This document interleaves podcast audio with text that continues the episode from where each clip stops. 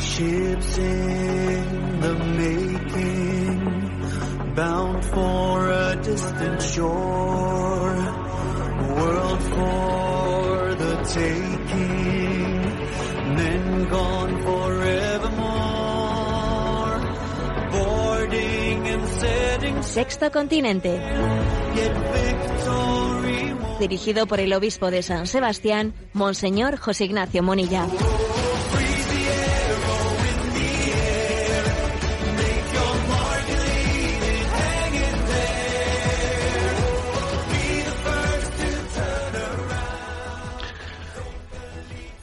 Un cordial saludo a todos los oyentes de Radio María. Un día más, con la gracia del Señor, nos disponemos a realizar este programa llamado Sexto Continente, que realizamos diariamente de 8 a 9 de la mañana en directo, una hora menos, en las Islas Canarias. Realizamos este programa al día siguiente de la celebración del Domum, en la que todos hemos renovado nuestra vocación misionera. Y me vais a permitir que comparta con vosotros una noticia misionera para invitaros, obviamente, ¿no? A hacerla también vuestra, que a mí personalmente me ha tocado de cerca. Estuve en enero de este año en Benín en una visita misionera y allí conocí a unas eh, religiosas de la congregación de las Hermanas Franciscanas de María Inmaculada que me contaron pues una historia que, que me ha acompañado todo este tiempo, ¿no? Me contaron como una de sus hermanas, una de las religiosas eh, llamada hermana Gloria Cecilia, colombiana, fue secuestrada el 7 de febrero del año 2017 en Mali, pues por unas mm, por unos rebeldes yihadistas, ¿no? Y bueno, pues en este tiempo, en el primer año, eh, los yihadistas dieron algunas algún vídeo de prueba de vida en el que ella hablaba, mostraba que estaba estaba viva. Eh, aparecía junto a una eh, a una cooperante eh, se veía que había perdido muchos kilos de peso, pero bueno, estaba viva.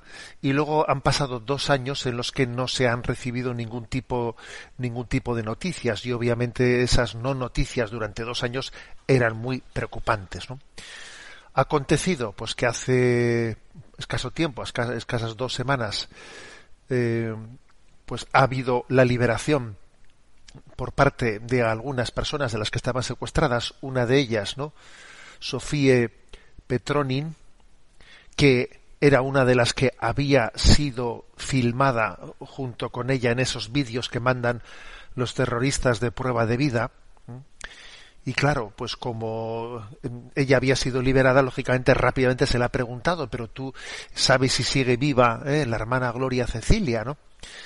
Y entonces eh, la verdad es que la respuesta ha sido terrible, ¿no? Ha sido tremenda. Sí, sigue viva, sigue viva, pero necesita necesita ayuda, necesita atención. Porque eh, dice ella, ¿no? Que ella ha, se ha hecho musulmana, me refiero a esta Sofía Petronin, se ha hecho musulmana, le han presionado, le han llevado al límite de su resistencia y le han obligado a hacerse musulmana para liberarla. Y claro, con la hermana María Gloria no lo han conseguido todavía y por eso sigue, continúa secuestrada, ¿no? Continúa secuestrada. Y claro, pues ella, mm, pues esta, esta cooperante, Sofía Petronin, que ahora, ¿eh? al haberse hecho musulmana, le cambiaron de nombre, ahora le llaman Marian, pues ella ha dicho pues que necesita ayuda, que la hermana Gloria Cecilia necesita ayuda y que su espíritu está cediendo. Es decir, que toda la...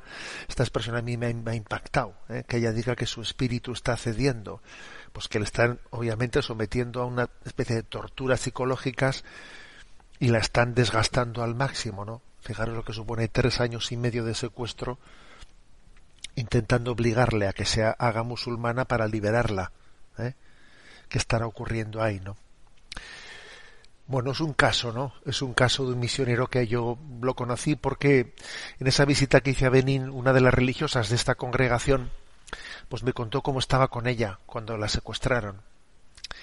Y bueno, durante todo este tiempo, pues cuando me acuerdo de ella, pues obviamente le pido al Señor que la sostenga, que la fortalezca y ahora, mm, que, tenemos noticia, ¿no? Yo tenía obviamente mis dudas de que igual la habían matado, ¿no? Y por eso había tantos, tantos, ya dos años de no haber recibido ninguna prueba de vida. Pero ahora que sabemos que sigue viva y que está en una situación, ¿no? Pues de gran, eh, pues precariedad, ¿no? Una prueba máxima, me atrevo a pedir a todos vosotros, ¿no? Al día siguiente del día del Domun, que vamos a rezar por la hermana Gloria Cecilia, ¿eh? colombiana, secuestrada en Mali por los por los yihadistas. Hay tantas historias, hay tantas eh, cosas que nos podrían no sorprender conocerlas. Por ejemplo, esta semana en Religión en Libertad, pues se nos ha dado noticia de cómo hay dos franciscanos, uno de 40 años que se llama Basarat y otro de 67 años que se llama Hanna, que llevan que llevan 10 años, 10 eh, años encerrados en Ibliz, que es la provincia, la única provincia que queda en Siria todavía sin ser, digamos, eh, rescatada, ¿no? Por el gobierno sirio, que está todavía bajo la ocupación, digamos, del, del califato, del Estado Islámico o de otro tipo de grupos de tipo yihadista, ¿no? Y eso, y, tal es así, por cierto, vamos a decir esto, tal es así, porque es, está cerca de Turquía y tienen la protección del ejército turco. ¿eh? O sea, fijémonos bien, que Turquía son nuestros aliados, ¿eh? que son de la OTAN. O sea, para que nos demos cuenta dónde estamos. ¿eh? Bueno, pero a lo que iba. En ese lugar que mm, pues que se ha convertido ya pues el último en el último bastión ¿no? de la ley islámica y rige la, la charía. Allí hay todavía tres eh, perdón tres no trescientas familias cristianas sobre todo en dos pueblos no que Nayé y Jacoubier son dos pueblos en los que hay 300 eh, 300 familias cristianas muchas de ellas también ortodoxas, de distintas, eh, de distintas eh, designaciones, católicas también, etcétera. Bueno, y hay dos franciscanos, solamente hay dos franciscanos, ¿no? Que decidieron no irse, decidieron que se quedaban con, con, esas familias cristianas y que las acompañarían. Eh, todas las posesiones cristianas no fueron destruidas, todos los bienes fueron confiscados, eh, y allí viven esos dos franciscanos visitando, eh, como buenamente pueden, a esas eh, familias cristianas, esas 300 familias cristianas. Bueno, son dos, dos casos, ¿no? ciertamente de situaciones máximamente extremas, pero yo creo que en el día en el día posterior al Domun mm, los vamos a traer aquí presentes porque yo creo que nuestro corazón que muchas veces está lleno de tonterías, tonterías, ¿no? Y frivolidades, pues conviene tener conciencia de que hay, eh, pues de que existen personas a las que Dios les ha pedido estar, ¿no? Pues en la primera línea, en la primera línea de la evangelización, de la prueba del martirio, que son testigos, testigos de la fe, y nosotros que nos arredramos por cualquier cosita, ¿eh?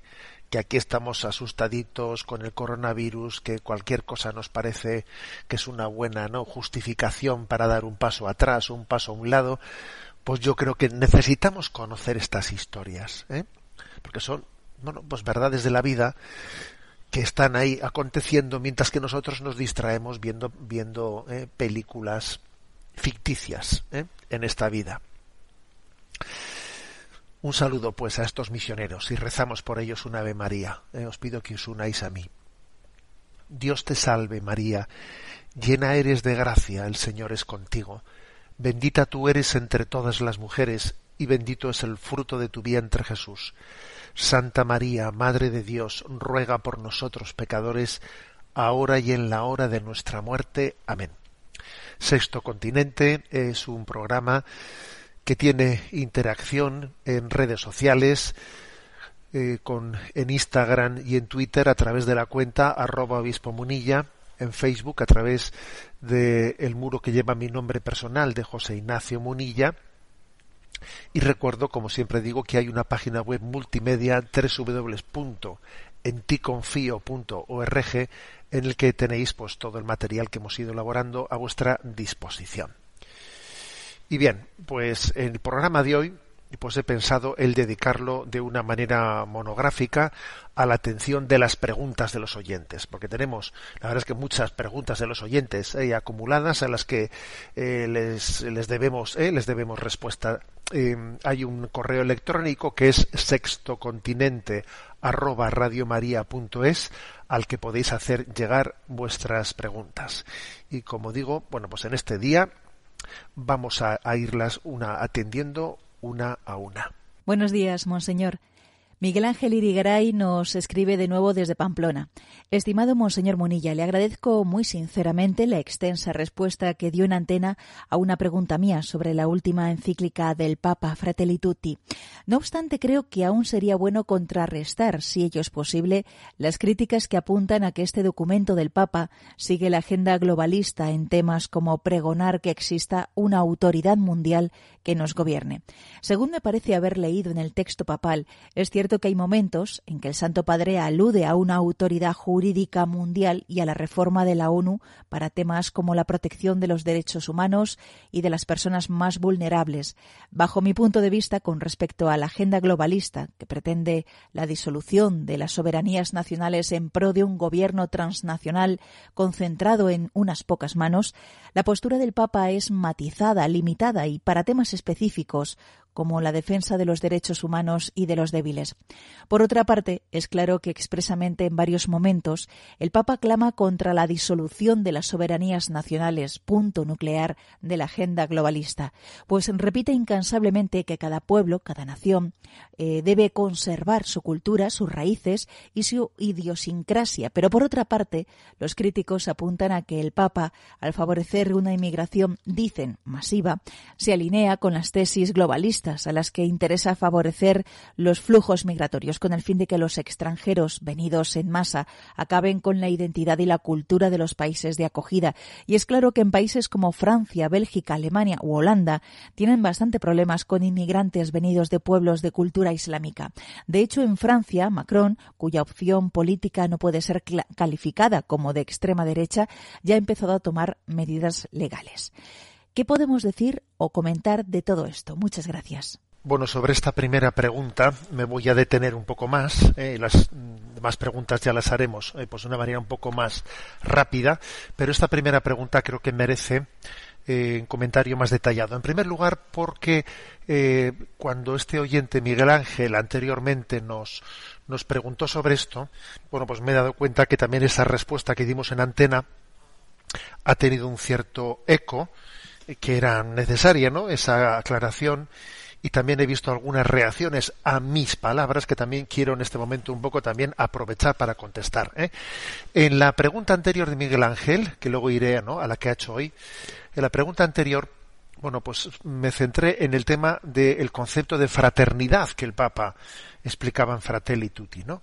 Y dije explícitamente que quienes digan que el Papa ha asumido el concepto masónico de fraternidad en esta encíclica está regando fuera de tiesto. ¿eh? Y expliqué bueno, pues que existe un concepto de fraternidad que está basado en nuestra fe en la creación. Dios creó el mundo. Dios es el creador de todos cuantos vivimos en este mundo. Tenemos un padre común. ¿eh? Adán y Eva fueron nuestros primeros padres. Luego existe un concepto, digamos, de tipo creacional que funda la fraternidad. ¿eh? Claro, decir que eso es de tipo masónico, bueno, por Dios. ¿eh?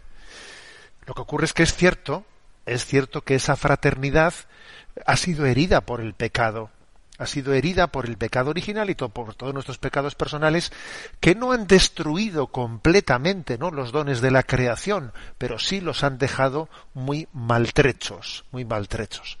De manera que aunque creacionalmente somos todos hermanos, basta ver lo que ha sido toda la historia de la humanidad. ¿eh? pues un drama, sí ha habido páginas bellas, pero ha habido muchísimos dramas en los que el hombre se ha convertido en un lobo para el hombre. Por eso, por eso Jesucristo llevó delante su redención y nos ofrece otro tipo de fraternidad, pues muy superior a la fraternidad creacional, ¿no? Que es la fraternidad, bueno, pues en Cristo, la que recibimos por el bautismo. En ese sentido, para hacernos hijos de Dios, necesitamos el bautismo, ¿no? Y acogerlo por la fe. Y, en ese sentido, sin, recibir ese don de la fe en el bautismo no somos hijos de Dios y no somos hermanos entre nosotros. Es otro nivel de fraternidad. Que esto, el que, a ver, el que el, que el Papa en la encíclica hable eh, desde ese primer, desde ese primer nivel, no quiere decir que esté negando el segundo, por Dios. ¿eh? Es más, sin el segundo nivel de fraternidad, pues ese sería imposible ¿eh? que nosotros estuviésemos ahora mismo, eh, pues ahora mismo haciendo este programa. ¿eh? Nuestro nivel de fraternidad es en Cristo. ¿Por qué el Papa escribe en el primer nivel de fraternidad, en el creacional? Hombre, pues porque está haciendo, está dirigiendo una palabra al mundo entero en la que está poniendo unas bases comunes para que podamos todos, ¿no? todo tipo de razas y todo tipo de pueblos y de encuentros podamos tener unas bases comunes, unas bases comunes para la construcción de un bien común, porque estamos llamados a construir el mundo no solo los no solo los católicos, sino colaborando con los que no lo son, pues desde la ley natural.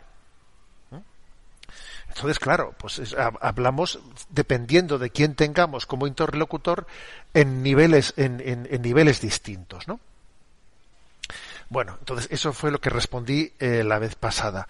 Con respecto a lo que pregunta en esta ocasión el mismo Miguel Ángel, eh, sobre si a esta encíclica no se le puede acusar pues de alinearse con, eh, con esas concepciones digamos internacionalistas que, eh, que hacen una dejación del concepto de patria y de la potestad de cada de cada estado etcétera no bueno pues, a ver para empezar eh, lo que el Santo Padre dice en esta, en esta encíclica de que es importante potenciar la existencia de unos órganos internacionales eh, que la propia ONU debe, debería de ser eh, fortalecida para poder también hacer de árbitro, ¿no? árbitro de convivencia entre las naciones, etcétera. Eso no lo ha dicho el Papa Francisco, ¿eh? A ver, eso lo dijo San Juan Pablo II en sus discursos en la ONU. A ver, eso lo han dicho todos los papas anteriores. ¿O acaso es el Papa Francisco el primero que ha dicho esto? A ver, es que es que es, es curioso esto, ¿no? Es curioso la falta de conciencia que tenemos un poco de en la en la continuidad del magisterio. ¿eh? Bueno, dicho esto, ¿eh? cuando la Santa Sede, cuando la Iglesia Católica habla de la, de la necesidad de la conveniencia de que existan ¿no? Ese, pues esos organismos internacionales y que tengan cierta capacidad, ¿no?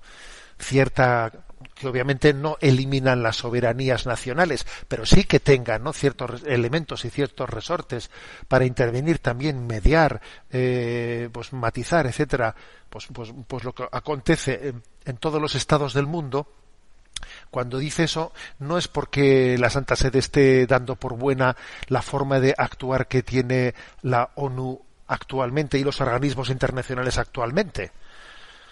Testigo de esto podría ser nuestro el enuncio de, de España actualmente, ¿eh?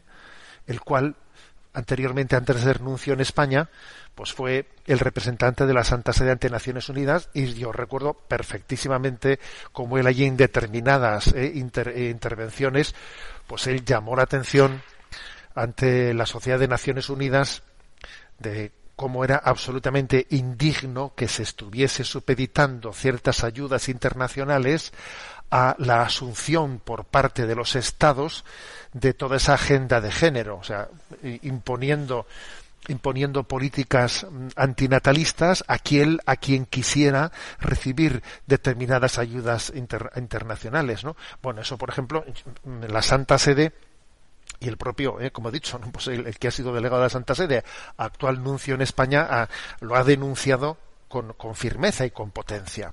¿eh? Por lo tanto, la postura, la postura de la Santa Sede eh, o de Juan Pablo II, etcétera, no era la de entregarse, entregarse a esa concepción en la que esa agenda globalista lo que hace es imponer un pensamiento único que está básicamente bajo la ideología de género a todas las naciones. A ver, nada que ver, señores.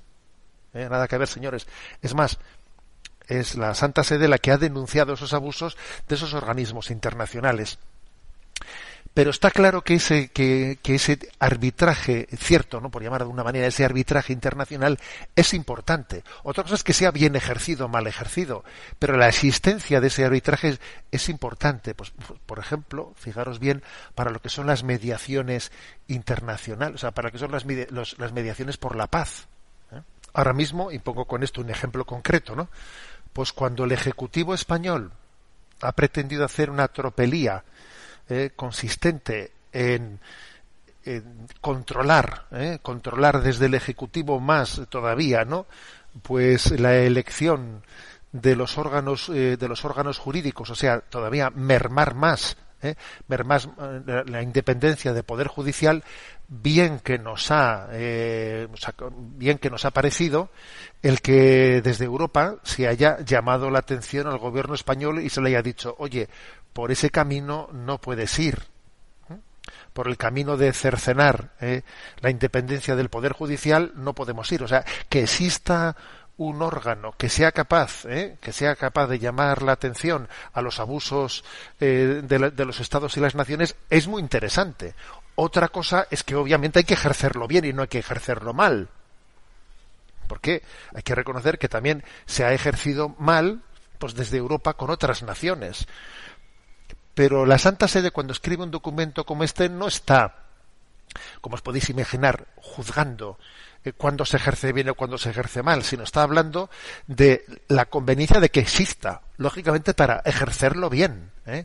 para ejercer bien ese arbitraje, sobre todo a nivel de, de poder denunciar cuando, eh, pues cuando existen violaciones de los derechos humanos, etcétera, incluso hacer intervenciones humanitarias.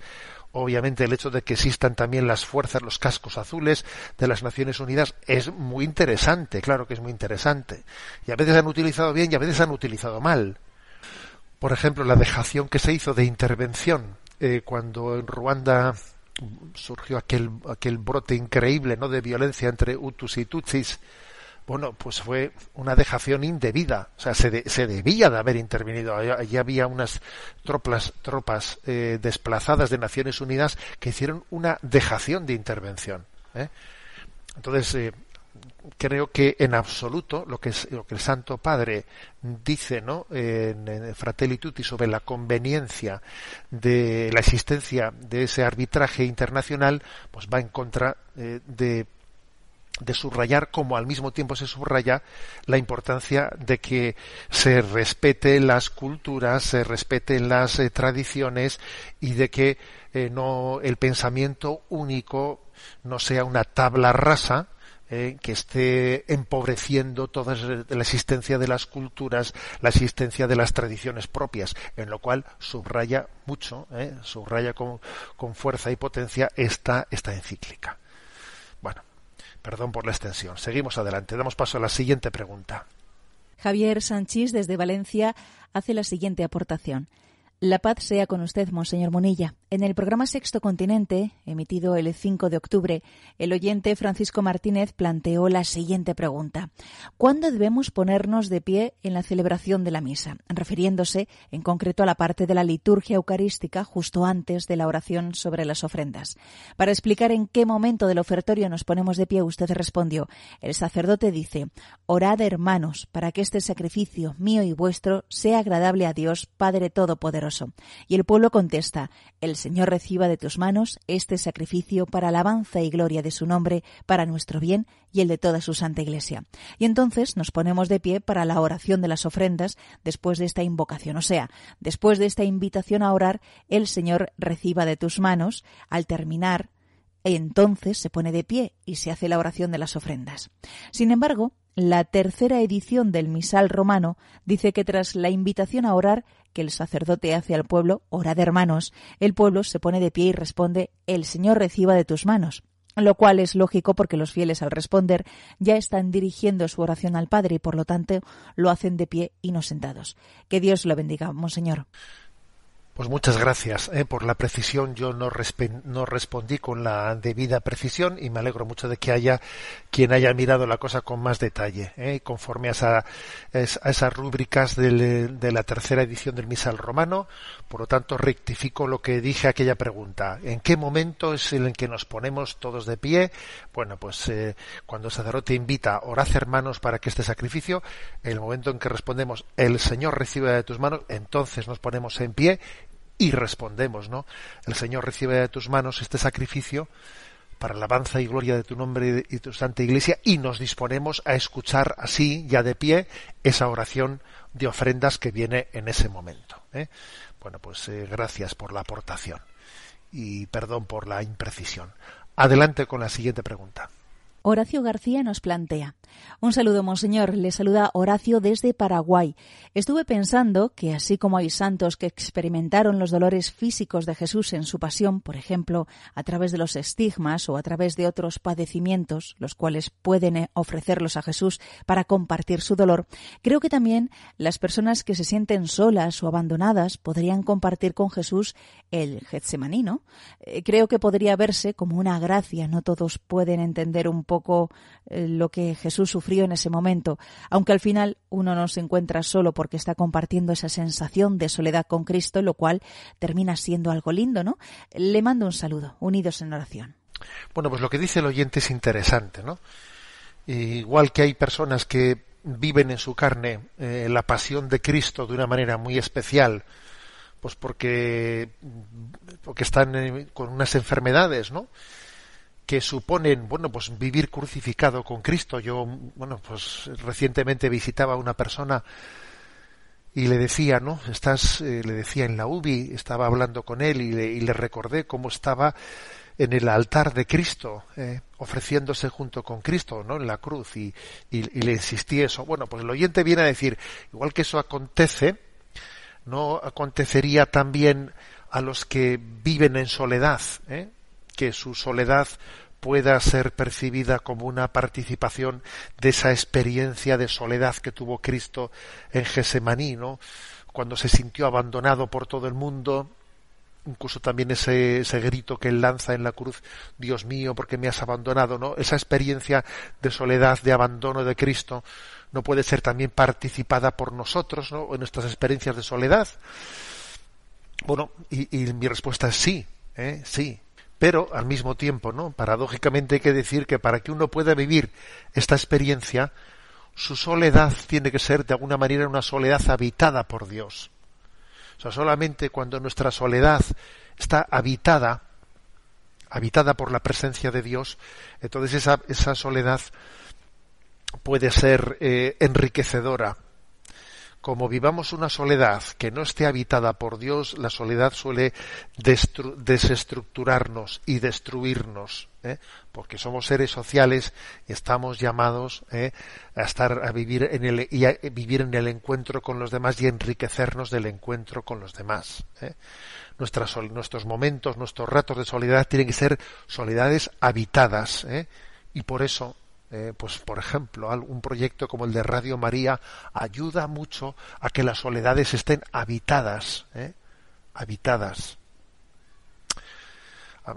últimamente, ¿no? Que he tenido ocasión, ¿eh? pues de, visitar la UBI, visitando a un, ya os conté, ¿no? Que teníamos un seminarista de la diócesis que había tenido, pues, una trombosis y por cierto os quiero dar las gracias por la oración por él porque va avanzando va avanzando no en medio de la UBI y allí, bueno, pues uno se da cuenta lo que es, por ejemplo, que esté una radio puesta en una UBI. Es increíble, ¿no? Un enfermo en una UBI eh, recibe visitas durante una hora al día y el resto de las 23 horas, ¿qué hace? ¿Cómo vive? Eh, es muy importante que su soledad esté habitada, eh, habitada por la presencia de Dios, y, un instrumento como el de Radio María es impresionante lo que pueda, lo que pueda llenarnos, ¿no? Bueno. Otra cosa es quizás, fijaros bien, la soledad de las noches oscuras. ¿eh? O sea, a veces en nuestra vida, aunque vivamos solo o aunque vivamos acompañados, existen eh, esa experiencia de soledad de la noche oscura que uno eh, pues es probado interiormente. Y entonces en ese momento ciertamente él se identifica con Jesús en Gesemaní, en su noche oscura. ¿eh? Y, es importantísimo que nuestras noches oscuras nos permitan identificarnos con la, con la pasión de Jesucristo conformarnos con ella, ¿no? Y prepararnos para que desde la pasión eh, nos preparemos para que Dios nos permita ser purificados y, y así vivir también la, la, luz y el gozo de la Pascua de la Resurrección. ¿eh? En las noches oscuras es importantísimo abrazar la cruz de Cristo, ¿no? Y en el misterio de, de. Tenemos en este momento nuestro canto de alabanza. Gloria, aleluya de Juan Luis Guerra.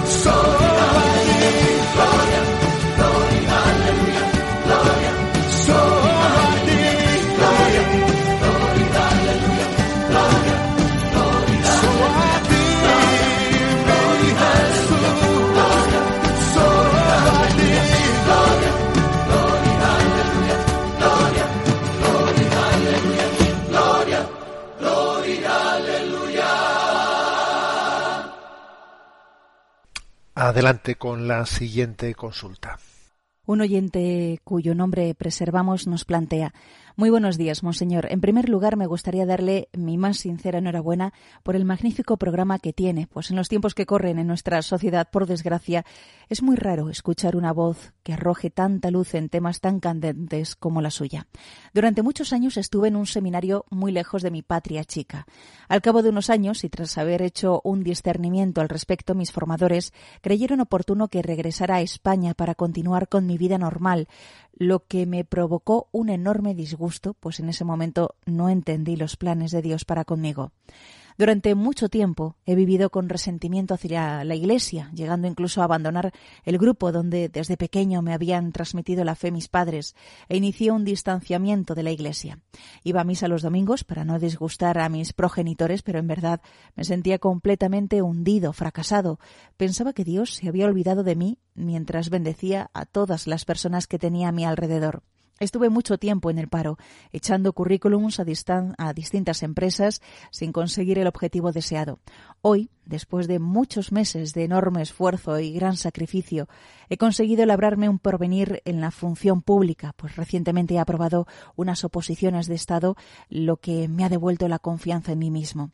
Ya he rebasado la edad de los 30 años y durante toda mi vida me he sentido despreciado por las chicas, algunas porque no vivían la fe que me habían inculcado mis padres desde la infancia y otras porque, como se suele decir popularmente, me daban calabazas y se burlaban de mí, lo que ha hecho que muchas veces sienta recelo del matrimonio y, y haya vivido ensimismado durante mucho tiempo sin darle importancia a este sacramento.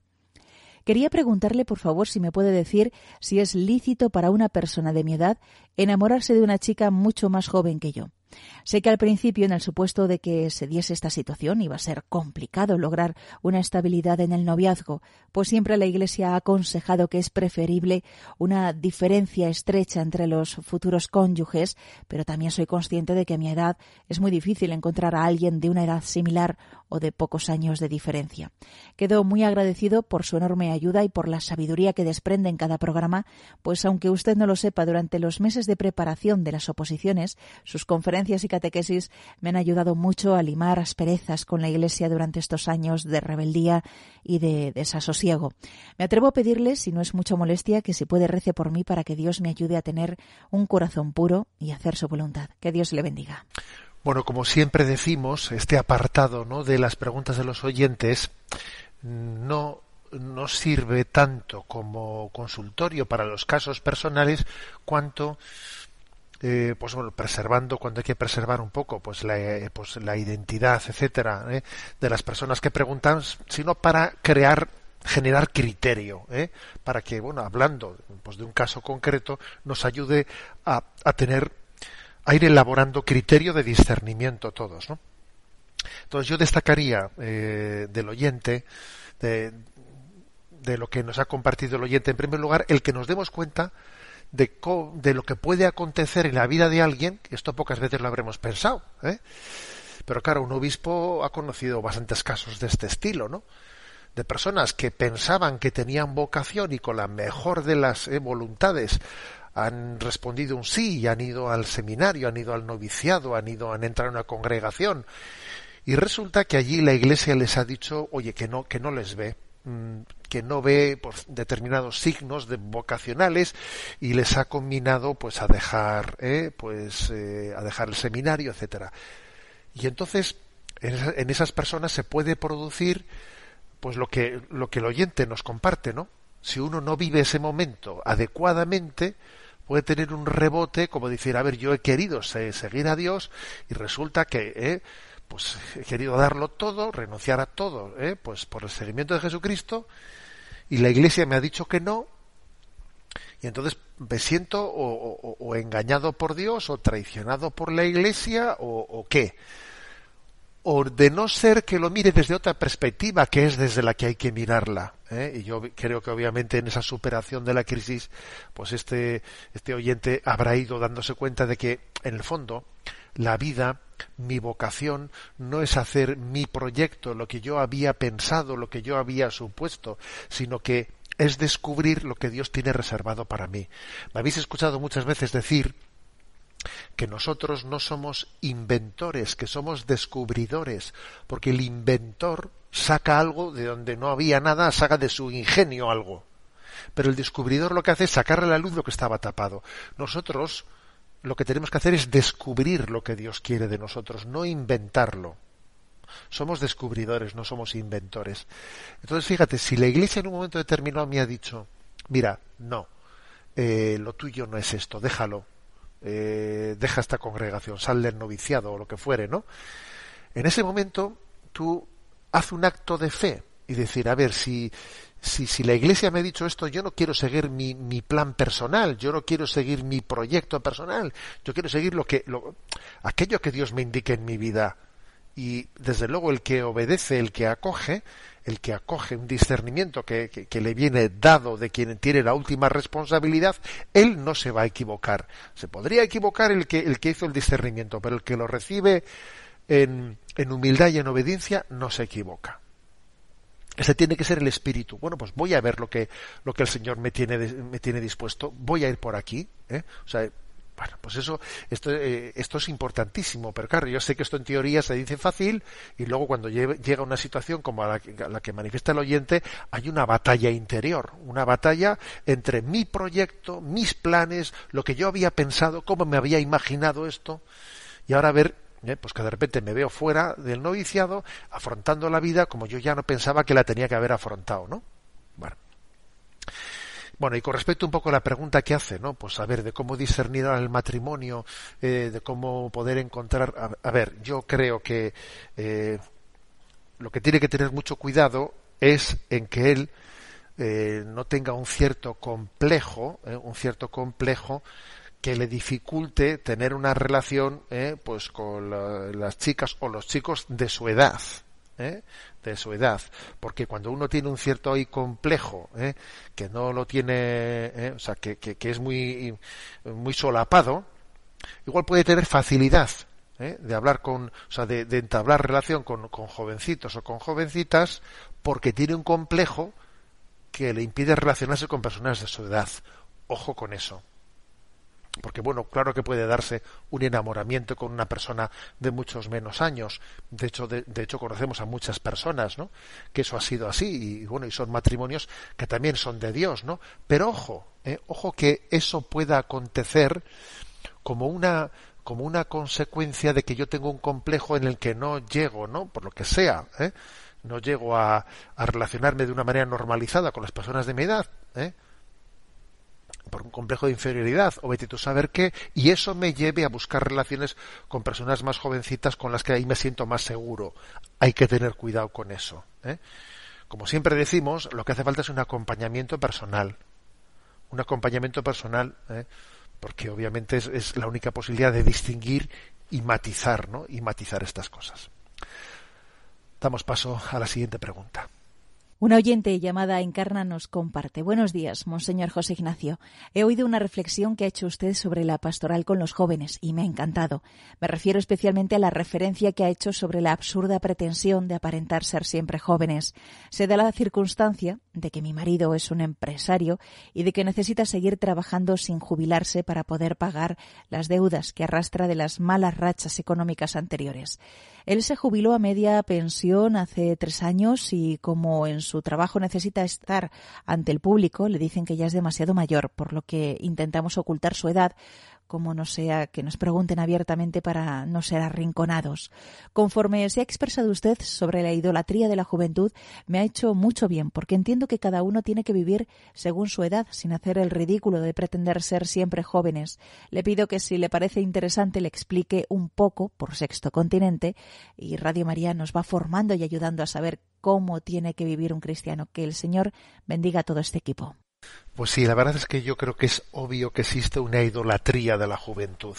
Por ejemplo, eh, nos ha pasado ¿eh? a los que estamos escuchando esto que cuando alguien nos ha preguntado por la edad, nos cuesta un poco decir nuestra edad y hasta igual tenemos un poco eh, la tentación de quitarnos años. Eh, a ver, que estoy convencido de que muchos mm, que están escuchando esto dicen, pues a mí un poco sí, a mí un poco sí que me sirve y hasta hay personas que les sienta bastante mal que les preguntes o que alguien les pregunte por la edad que tienen, porque lo consideran como una indiscreción o porque es algo que yo tengo ahí un poco, lo tengo como tapadito y no me gusta decirlo. ¿Esto de dónde nace esto? Porque es un poco absurdo, ¿no? Que exista esa nace de esa idolatría de la juventud nace de que eh, pues estamos siempre eh, teniendo estamos desde referencias culturales en las que todo mundo que aparece pues en la en la primera línea pública pues es joven eh, todo el mundo fíjate los spots publicitarios y cuando uno ya va creciendo pues venga no pues a intentar eh, por tu manera de vestir y de maquillarte pues para intentar tapar las cosas eh, operaciones estéticas para quitarme arrugas no sé qué a ver todo eso esconde una idolatría. Recuerdo que, que, en la pregunta anterior, ¿no? Pues yo dije, a ver, lo, importante de la juventud no es cómo conservarla, sino en qué invertirla. Eso es lo importante. A ver, no cómo conservo la juventud, pero qué estupidez es esa. ¿En qué la invierto? Eso es lo importante, ¿no? Porque hay que desgastarla que desgastarla, no hay que estar ¿eh? en ese estado de Peter Pan, ¿eh? en el que en el fondo somos unos inmaduros y no acabamos superando, ¿eh? bueno, pues superando las etapas de la vida. Entonces, aquí fijaros, esto es una pequeña desgracia en Occidente. Uno va a África y te das cuenta cómo en África la cultura africana pues se hace en torno a los ancianos a mí me ha impresionado muchas veces visitar eh, tribus en África, cuando vas a visitar misioneros, en los que se ponen debajo de un árbol y, sientan en el medio a los ancianos de la tribu y todos los demás se sientan en torno a los ancianos. Madre mía, vaya diferencia cultural con, con la nuestra, ¿no? Aquí todo el mundo estamos, a empezar los ancianos, fácilmente eh, los sacamos fuera, sí, para, cuidarlos muy bien, para cuidarlos fenomenalmente bien, ¿no? En residencias en las que van a estar atendidos, como nosotros en nuestras casas no íbamos a poder atenderlos. Sí, sí, muy bien, pero fuera eh, del parámetro de, de, nuestras, eh, de donde, donde, donde, tiene lugar el día a día de la sociedad. Y luego nosotros, pues bueno, pues, pues a intentar vivir de la imagen, de la imagen de la juventud, que es pura imagen, ¿eh? que es pura imagen. Entonces sí que es importante, ¿no? Y esa primera pregunta que he hecho yo, a ver, el que esté libre de pecado, que tire la primera piedra, a que nos ha costado. Y cuando uno cambia de, década, ¿no? Y pasa de 40 a los 50, a los 50 a los 60, 60 a los 70, a ver, pero cómo te duele, ¿no? Decir que ahora has pasado, ya eres no sé qué, sexagenario, eres septagenario, octogenario, no, ya, a ver, todo eso en el fondo delata de que sin darnos cuenta se nos ha infiltrado en nosotros la idolatría de la juventud. La vida es para darla, ¿eh? no es para retenerla. Y es bueno que nos demos cuenta de ello. Adelante con la siguiente consulta. Encarna de Madrid nos plantea Muy buenas, monseñor, y muchas gracias por atender mi consulta. Probablemente ya habrá contestado esta pregunta, pero yo no la he oído nunca y tengo curiosidad por saber la respuesta. ¿Por qué nuestro Señor Jesucristo, en muchas ocasiones, después de hacer milagros o grandes obras, siempre mandaba callar y advertía de que no se lo contasen a nadie? ¿Por qué callar tales obras? ¿Por qué no divulgarlas? No lo entiendo. Muchas gracias, Monseñor, y bendiciones. Eso es algo que eh, entre los estudiosos eh, de los Evangelios ha solido ser llamado como el secreto mesiánico. ¿eh? Es decir, el Señor mm, guardaba eh, con cierta discreción, con, cierto sigilo, el hecho de que él fuese el Mesías esperado de Israel. Lo iba anunciando en la forma y en los modos y en los contextos pues que entendía que era prudente para manifestarlo. ¿Por qué esta prudencia y por qué este discernimiento? Pues porque es obvio que existía un riesgo, un riesgo de malinterpretación. ¿eh? Porque existían partes del pueblo de Israel que a ese Mesías que esperaban le habían dado pues otras connotaciones distintas de tipo político contra la opresión de los romanos ¿eh? el mesianismo eh, había derivado eh, pues en, en falsas expectativas por ejemplo cuando el Evangelio de San Juan cuenta cómo el Señor hizo el milagro de la multiplicación de los panes, luego cuenta cómo al Señor intentaron, ¿no? Intentaron proclamarlo rey. Allí hubo un movimiento de masas que intentaron eh, ir a Jesús, había hecho una multiplicación de los panes, había sido un milagro espectacular y este es nuestro rey. Este es nuestro rey. Pues tú fíjate, alguien que tiene la capacidad de, transformar, de multiplicar los panes, y Jesús escapó. Se escapó de aquella multitud quería que, que quería proclamarlo rey. Por eso, porque existía ¿no? esa dificultad de, de, de acompasar el anuncio a las expectativas verdaderas o falsas de la gente, en muchas ocasiones dice, pero no se lo digas a nadie. ¿Por qué? Porque es consciente de que si es dicho en ciertos contextos, etcétera, va a ser malentendido un milagro que él ha hecho. ¿eh? Sin embargo, otras veces veis como dice, preséntate a los sacerdotes y, y, y diles que ha sido curado. O sea, él gestionaba, ¿no? Gestionaba Jesús los milagros y los signos que hacía. A veces pedía sigilo y no le hacían caso. ¿eh? Y por mucho que Jesús les dijo que no lo dijese, lo, prodigaban. Otras veces le dice, vete y preséntate a los sacerdotes. Y bueno, él gestionaba eh, la prudencia de la comunicación o no la comunicación, pues por, porque el, el contexto social era complicado. Damos paso a una última consulta. Un oyente nos plantea la siguiente situación. Eh, monseñor, con asiduidad sigo su programa, que me encanta, y creo que presta con él un gran servicio. Hoy me atrevo a contarle mi caso, sobre el que me gustaría conocer su opinión. Mis marcadores tumorales y mis antecedentes familiares pronostican que soy firme candidato a padecer cáncer de próstata, aunque de momento, por las pruebas realizadas, parece que no es constatable en mi organismo. Entre las recomendaciones médicas para tratar de evitarlo o retrasarlo está la de que me siga manteniendo activo sexualmente y en lo posible de una forma regular. Así lo vengo haciendo con mi esposa satisfactoriamente para ambos porque además constatamos que ese acto íntimo, expresión de nuestro amor, sigue fortaleciendo nuestra unión mantenida felizmente durante 46 años. En los últimos meses, circunstancialmente, no ha podido ser debido a problemas de salud de ella, que ha pasado por una intervención quirúrgica de la que aún no se ha recuperado. Y yo, para no perder durante demasiado tiempo esa regularidad recomendada, en algunas ocasiones me ha autoprovocado la eyaculación. Puedo asegurarle que, dada la finalidad pretendida, si eso en lugar de resultar placentero hubiera sido molesto o incluso doloroso, lo hubiera hecho igualmente porque lo enmarco en el objetivo y obligación de cuidar de mi salud. Hasta ahora no me ha planteado problemas de conciencia porque he pensado que con ello no hacía daño a nadie y sí podría producir algún beneficio en mi salud. Pero me está surgiendo la duda si esta práctica, aunque sea circunstancial y por el motivo expresado, es lícita moralmente porque pienso que se apoya en una simple recomendación médica, basada en la publicación de ciertos estudios, pero no en una prescripción absoluta determinada por la evidencia científicamente demostrable de la relación causa-efecto. Me vendría muy bien su opinión en este sentido, Monseñor. Con mi agradecimiento por su orientación y por su tiempo, reciba un cordial saludo. Dios le bendiga. Pues mire, yo creo que esa luz que se ha encendido en su conciencia diciendo esto no va a estar bien, ¿eh? pues para eso está la luz de la conciencia. Pues obviamente eso no es correcto. No es correcto sencillamente, además, ni que sea ni recomendación ni, ni prescripción. A ver, hay un principio en la vida moral que es el del fin no justifica los medios. El fin no justifica los medios, ¿no? Y la masturbación en sí misma es intrínsecamente inmoral. ¿eh? Entonces, bueno, pues eh, si uno quiere darle un fin bueno a algo que en sí es intrínsecamente malo, no, no puede ser, ¿eh? porque la cuadratura del círculo no existe. ¿eh? porque es intrínsecamente mala ¿eh? la, la masturbación? Bueno, porque está desligada de las finalidades para las que Dios ha creado la sexualidad.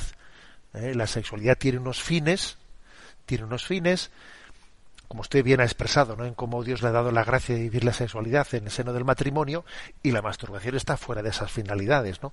Con lo cual, mm, el principio del el fin no justifica los medios, pues hay que aplicarlo a este caso, ¿no? Y Dios le bendecirá, ¿eh? bendecirá pues esa fidelidad de seguir en lo que en, lo que en la conciencia bien formada pues vamos viendo como lo correcto en el camino de nuestra vida. tenemos el tiempo cumplido. ¿eh? Me despido con la bendición de Dios Todopoderoso, Padre, Hijo y Espíritu Santo. Alabado sea Jesucristo.